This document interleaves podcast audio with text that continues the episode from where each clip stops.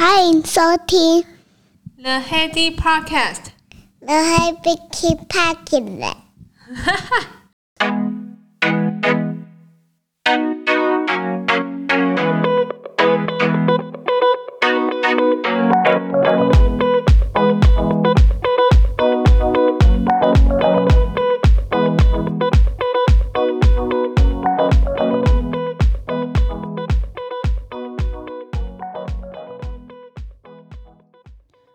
迎回到 The Heady Podcast，大家周末好啊，周末愉快。那今今天主要想要跟大家分享一些我最近看的一些 Netflix 的电影影集，还有一本书，最主要是这本书啦。最近我们的疫苗已经开放，可以打在婴幼儿身上，就是大概六个月以上到五岁以下。看完这本书，我就想有几个亮点，在原来在呃疫苗的研发过程当中，有一些就是 behind the scene，就是在幕后背后的一些故事，原来是蛮有趣的。那讲到幕后背后的故事啊，我就想到另外想到两个影集可以推荐给大家，就是一个是 BBC 的纪录片叫。绝佳饭店登堂入室，他就是两个呃主持人，那去呃各个饭店，然后去呃参加他们的背后的团队，然后看他们到底是怎么可以把饭店经营的这么好，他们注重了哪一些事情，我觉得蛮有趣的。你如果是对于这些幕后故事有兴趣的话，我觉得这个影集是蛮不错的一个纪录片。另外一部片就是韩国的气象厅的人们，这个应该也不是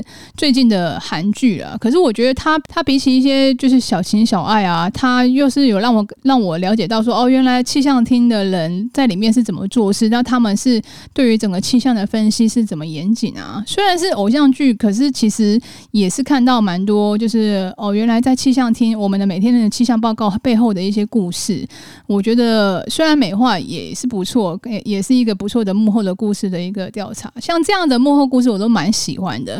那讲回来这本书啊，《疫苗商战》，它是由 Gregory Zuckerman 的最新力作。那他其实就是呃蛮擅长去做一些那个市场资讯的统整。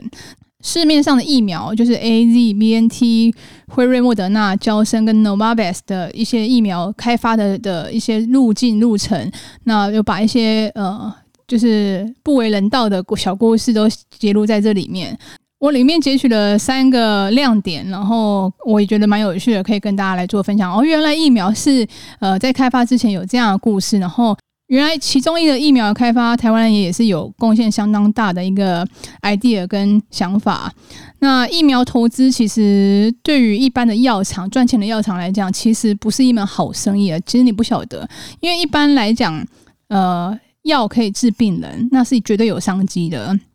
那疫苗它是治全世界的人，除非你是有非常宏大的一个呃理想跟志愿，才会投入疫苗的研发跟生产。那其实都是为了大家健康好。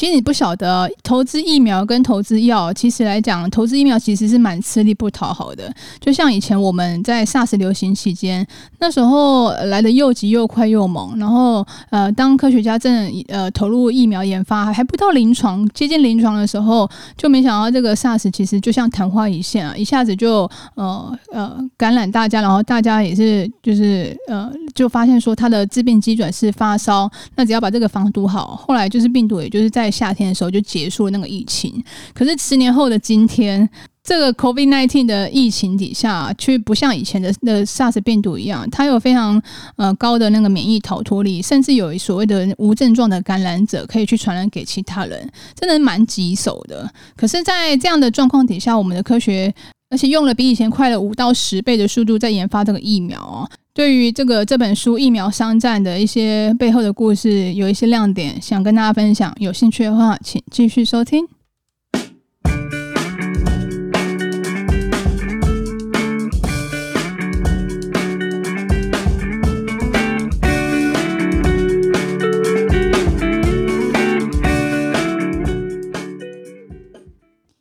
那其实有很多个。方法可以做得出来。那从以前到现在，有各样各种各样不同的方法。那刚刚有讲了，其实呃，疫苗它呃，对于大公司来讲，为什么这是很多大公司反而没有投资呃？研发的经费下去去做这个疫苗开发。其实像有一个黑历史，我觉得也可以跟大家分享，就是在二零零四年到二零零七年啊，我们的默克大厂，默克算是蛮大了吧？那它它有很多药啊，还有一些科学的一些部门，当时候有利用腺病毒 adeno，它就 AD5 来研发艾滋病的疫苗。可是，在那个时空背景底下啊，就是不仅这个疫苗上市之后，不仅无法预防性的感染 AIDS。然后可反而让受试者更容易感染 AIDS，你能想象那个状况有有多么惊吓吗？所以在那个状况底下，呃，默克那时候就赔了很很多钱，跟赔了很多声誉。所以在每次在疫苗的研发的时候，他总觉得好像吃力不讨好，就是要不就研发的出来，呃，当当时的呃状况就是呃没有达到治愈，反而让让害了害了那个病人更容易感染 AIDS，这是一个呃。蛮意意料之外的情况。那再来就是可能像刚刚讲的，他对于疫苗研发做出来不一定赶得上时程啊，或者是做出来不一定有健康的人愿意接种。以前的状况是这样子了，现在大家都已经对于疫苗这个知识已经非常完备，就是呃，让我们的免疫系统去能够认识这相关的病毒的样貌，让我们的身体可以免于第一次的接触这个病毒的时候遭受到的强烈的免疫力的反应，这样子。这个黑历史，它差不多就是这样。为什么？就是跟大家讲一下，为什么疫疫苗就是研发来讲，其实是蛮吃力不讨好的。这本书里面还有其他就是比较有趣的三个亮点，想跟大家分析一下。第一个的话，就是莫德纳名字的由来。那时候我们第一次听到莫德纳，想说，诶，莫德纳这间公司真的以前也没什么听过。mRNA 这个平台，其实以前来讲，其实是。不为人所道，因为它很不稳定，然后碰到体内的各种酵素，mra 都还没进行相对的身体的呃一些疫免疫的影响，那就会被分解乱七八糟。所以在经过很多很多人的努力跟试验之后啊，终于找找到那 mra 通过人体精心设计的防御系统进入到细胞。后来在莫德纳的科学家的研究底下，才发现说，哦，原来为什么它很不稳定的原因，就是说它里面的一个元素。Uridine 就是中文写中文讲尿苷，那个苷是三点水在一个阿甘的甘，这个应该念苷吧？这个东西 Uridine 它出现在那个 mRNA 当中，它就会引起我们的那个严重的发炎反应了，让身体就会迅速的用各种酵素把它分解掉，所以它的那个一下子就很不稳定，就会被分解掉，是这个原因。可是当他有发现说，哦，我只要把 Uridine 去做成一个相似合成物，叫做呃甲。假尿苷 pseudouridine 当科学家发现啊，利用这个分子替代物 pseudouridine 它的细胞免疫反应就会忽略 mRNA，所以他就把这个修改后的分子注射到小鼠体内，就有就没有造成所谓的免疫风暴。这个 modified RNA，那他让莫德纳就把这个公司取名字叫做 Moderna，前面的 M O D 就是 modified 的意思，就是 modified RNA 是就是它名名字的由来。第二个的话也是莫德纳的一个背后的故事，是跟台湾人有关啊，就是莫德纳把。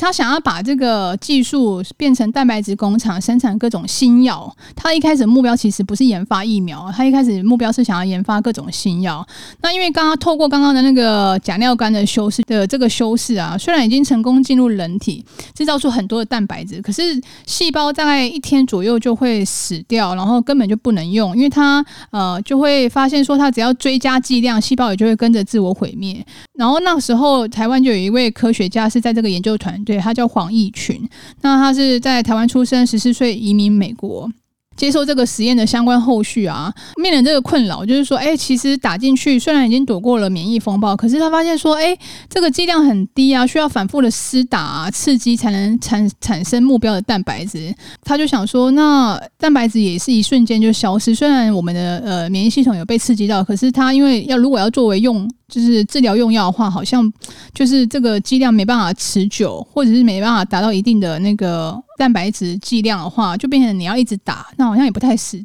不太切实际。因为台湾这个黄义群啊，他其实之前是研研发疟疟疾的疫苗，想说，诶，其实这样子的呃机转啊，如果用在新药，真的或许不适合。可是它如果用在疫苗上面，不就是一个完美的疫苗吗？因为你想想看，如果是药的话，当然必须它打进去之后，就是要产生足够的蛋白质或足够的呃呃药量。药的剂量，那它才可以让我们身体当做药的成分来去做一个治疗使用。可是如果是像这个打进去啊，它会瞬间产生就是一个比较短的。短时间的蛋白质剂量，那这个剂量已经足够刺激到我们人体的免疫系统的话，那这个就是其实是个疫苗的很完美的机转，因为它不希望它一直在，它希望能够透过这个机转，让我们身体的免疫系统能够了解到、认识到这个病毒的蛋白质的样貌。那这样来讲，它其实就有达到刺激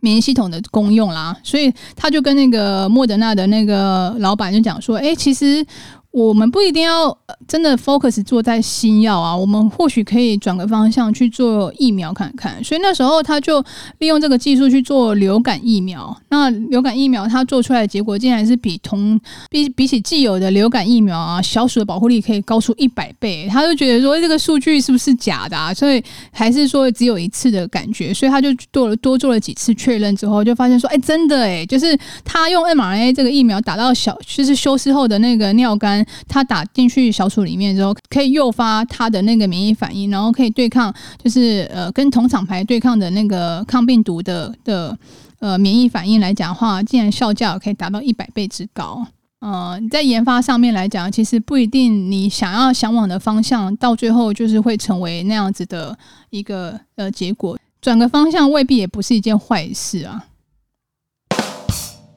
第三个，我想跟大家分享的是，就是这个在这个疫苗竞赛里面啊，其实各有优势哦。你你想想看啊，像我们临床看抗体的效价啊，就是莫德纳它呃拿国家的经费，然后它其实中间也会像我们一样，就是会有受政府左右的一个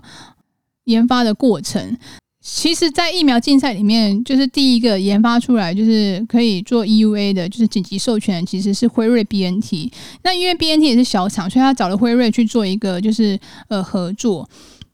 因为不受政府单位的一些影响，所以它其实开发速度就是可以由自己掌控它整个流程跟送临床的速度。可是莫德纳因为之前是小厂，那他领领了政府的补助，那其实就跟台湾的政府差不多。台湾政府也会呃从背后就是要指导说他想要多看一些什么数据要他补齐。其实，在那个呃疫苗研发的当下，那个分析或许可能不是必要的，可是他还是必须因为这样子还是得呃呃跟进政府的要求，呃，补充一些这政府想要看到的数据，进而影响它的研发速度。呃，本来是领先的地位，然后后来就是呃，慢慢就是让那个辉瑞 BNT 给超车，所以在莫德纳算是在这次这次疫苗竞赛的第二名啦。可是呃，莫德纳跟 Pfizer D N BNT。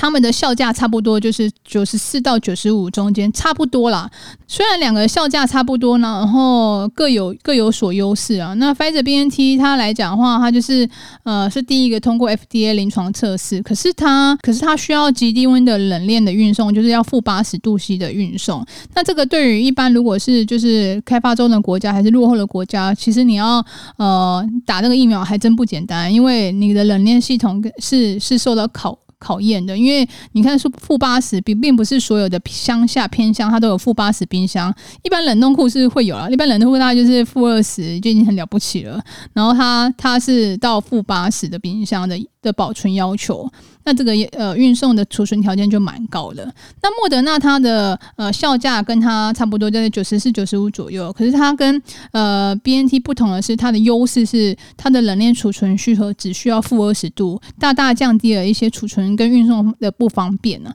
再来的话就是 AZ，哎，你有发现最近很少听到？呃，大家在打 AZ 了吗？因为其实，在调查报告里面啊，它的 AZ 的那个呃抗体的效价其实平均七十六 percent。什么叫平均呢？因为他做了两次临床试验，第一次临床试验好像只有四十几，然后第二次好像大概八九十八十多，大概是这样的，用这样的计算方法算出来它，它它的那个有效效价是平均七十六。嗯，这个就会让人那个科学家就会觉得有所质疑啦，说，哎，你做的这个在线性跟设计的那个药物的那个呃抗体药价的模式，好像在线性不是这么高，然后加上就是大家发现说打完 AZ 之后，它突破率就是比起 Pfizer BNT 跟莫德纳比起来讲，好像保护率又又比较低一点。可是它的优势是它是最便宜的疫苗，然后再来是 Novavax 最近进来 Novavax，它这个疫苗它就是像我们以前比较就是呃传统的疫苗的最安全的平台。他就帮你把从 DNA 然后 mRNA 再做到蛋白质这样子，蛋白质的最终产物，也就是最稳定的蛋白质的的呃基质打到我们人体里面，就是不用不用我们人体去自行合成啊。那这个来讲，其实相对来讲，因为我们以前有很多这样子的疫苗打到我们的人体里面，就是这样平台是相对稳定安全的。这所有的疫苗里面啊，发现说其实并不能像以前的疫苗一样，就是说哦。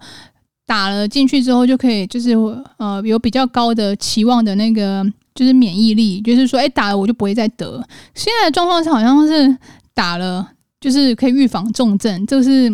呃还是会有的。可是你说打了让你不不会得，这个就以现在的状况来讲，其实是呃没办法避免了。就目前现在现在是有市售的疫苗来讲的话，其实还没办法做到呃所谓的全部涵盖，就是打了就免疫这样子。所以其实，呃，这个赛局还没有完啊。那现在最近又出现了 BA.5，就是它的那个 Omicron 的亚变种病毒，那就发现，在免疫逃脱率在各个疫苗上面来讲还蛮高的。所以这疫苗的研发来讲，其实只是一个中层的阶段，还没有到真正的非常呃完美。可是至少至少这些公司研发，对我们来讲，已经已经可以造成我们免于重症的死亡。我觉得已经是一个很好的贡献了啦。那你有没有发现说打 mRNA 平平台的疫苗啊，你的有一个蛮明显的副作用，就是注射部位会有明显的肌肉酸痛。那原来这个肌肉酸痛的来源是因为里面的那个那个包覆 mRNA 的那个脂质纳米颗粒。LNP，那包起来就像把可以把 RNA 相对稳定的送到我们人体里面。可是这 LNP 里面的那个聚乙二醇 PEG 啊，这个成分啊，就会让我们人体就就是施打部分就会产生强烈的反应，让身体无法容忍这个包裹的物质啊。所以在尤其是在施打第二剂的时候，引会引起发烧跟施打部位的剧烈疼痛，或者是有发寒啊，还是头痛啊。就是科学家也是有。已经有稍加修饰，所以它后面有再加入那个 ester 脂键和乙醇胺，它就可以让我们让我们的那个脂质纳米颗粒运送进进来之后迅速的消失。虽然不像在实验室里面的反应的这么剧烈，可能还会可能还会有寒战啊，还是头痛啊，可是至少这个一些相对的副作用的症状已经是降低蛮多的。疫苗的当中的背后研发的背后的呃小故事，我觉得蛮有趣的。我是蛮赞成要去打疫苗的啦，就是疫苗不管 nrna 还是说蛋白质，虽然一开始对于 nrna 的系统还是会觉得说，哎，这新技术好像没什么人打过，也没有什么 reference。后来想一想，就是嗯、所谓的打疫苗还真的是一个风险考量。那尤其是对于小孩来讲，小孩其实如果你就是担心的睡不着的话，其实我觉得打疫苗打一打，至少可以让他避免重症。我觉得这个对于我们做父母的，其实相对我觉得还是会安心一点了。对这个疫苗的最新的进度，也也跟大家做个分享。那这个其实，在后面我就有想到说，其实，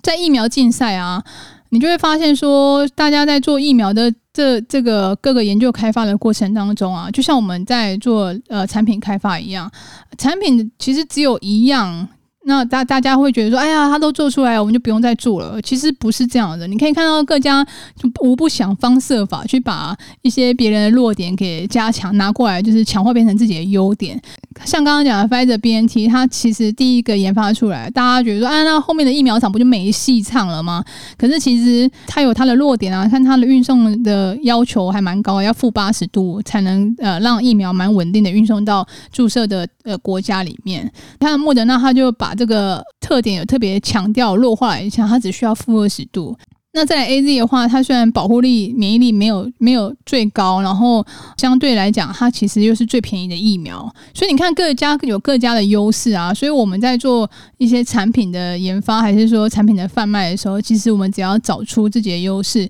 市场上面的一些呃竞争，本来就是本来就是越越多厂牌就是越热闹啦。那提供给大家做一个不同角度的参考。